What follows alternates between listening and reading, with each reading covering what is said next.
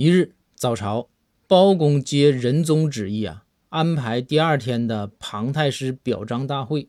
虽说是不情愿，但是皇上的旨意你还要执行啊。